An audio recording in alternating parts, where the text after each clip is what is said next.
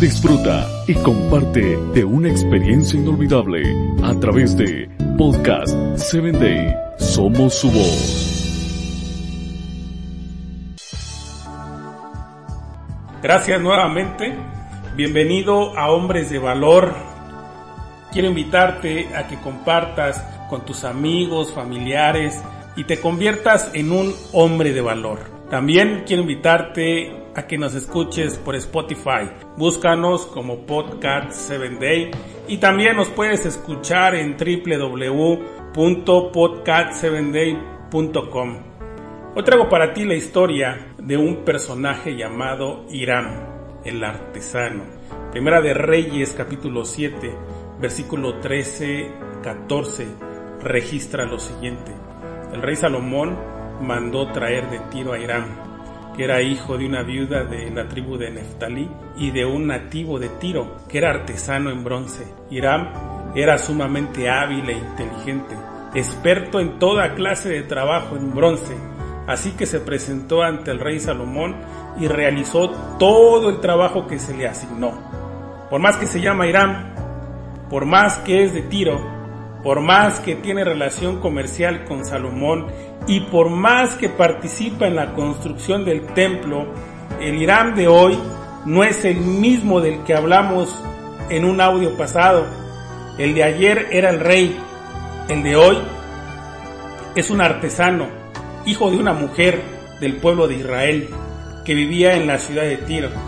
El sueño de un templo magnífico construido para Jehová se estaba haciendo una imponente realidad.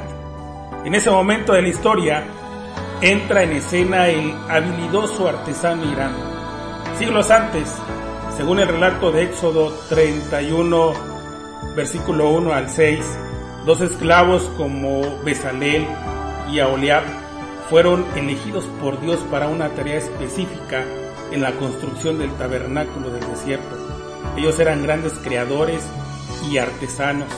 Los resultados, artísticamente hablando, fueron similares. Quizás por la grandiosidad, el trabajo de Irán llamaba más la atención que la tarea realizada por Besalel y Aholiab. Seguramente la cantidad de material que utilizó Irán fue mayor y hasta de mejor calidad.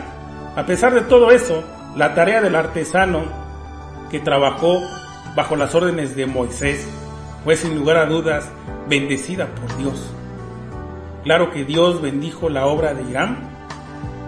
Él llenó con su gloria aquel magnífico templo.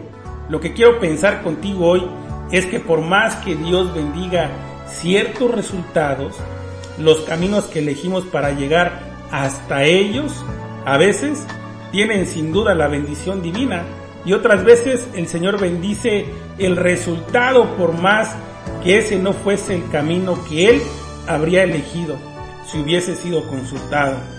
Tú puedes ser Irán hoy, dueño de un talento formidable en alguna área del conocimiento humano. Dios, si le permite, puedes honrar grandemente el resultado de tu esfuerzo. Pero también puedes ser como Besalel, más humilde, quizá menos capaz, pero elegido por el Señor para la tarea que Él te pidió. Piensa en eso hoy. Cuando tengas que realizar las tareas que te corresponden para el día de hoy. Quiero invitarte a que me escuches en mi próximo episodio.